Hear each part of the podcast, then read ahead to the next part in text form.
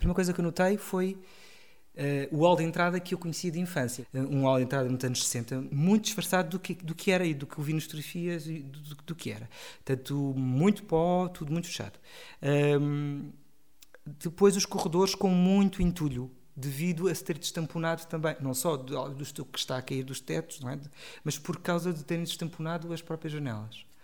E, quando entramos dentro da sala, da, da sala de espetáculos, é,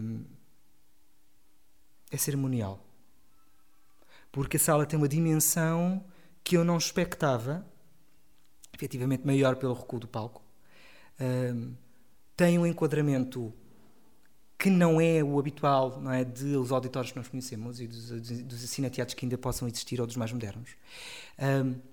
Tem uma carga, o edifício tem uma carga e incrivelmente pelos corredores que é onde escorre as, as, uh, uh, escorre as, as, águas não é e, e, os corredores estão efetivamente muito perigosos e, uh, e principalmente o último corredor do último andar a sala no interior não, porque como ela, o edifício tem uma estrutura em ferro e no centro o telhado ainda está bom, a sala de espetáculos mantém-se.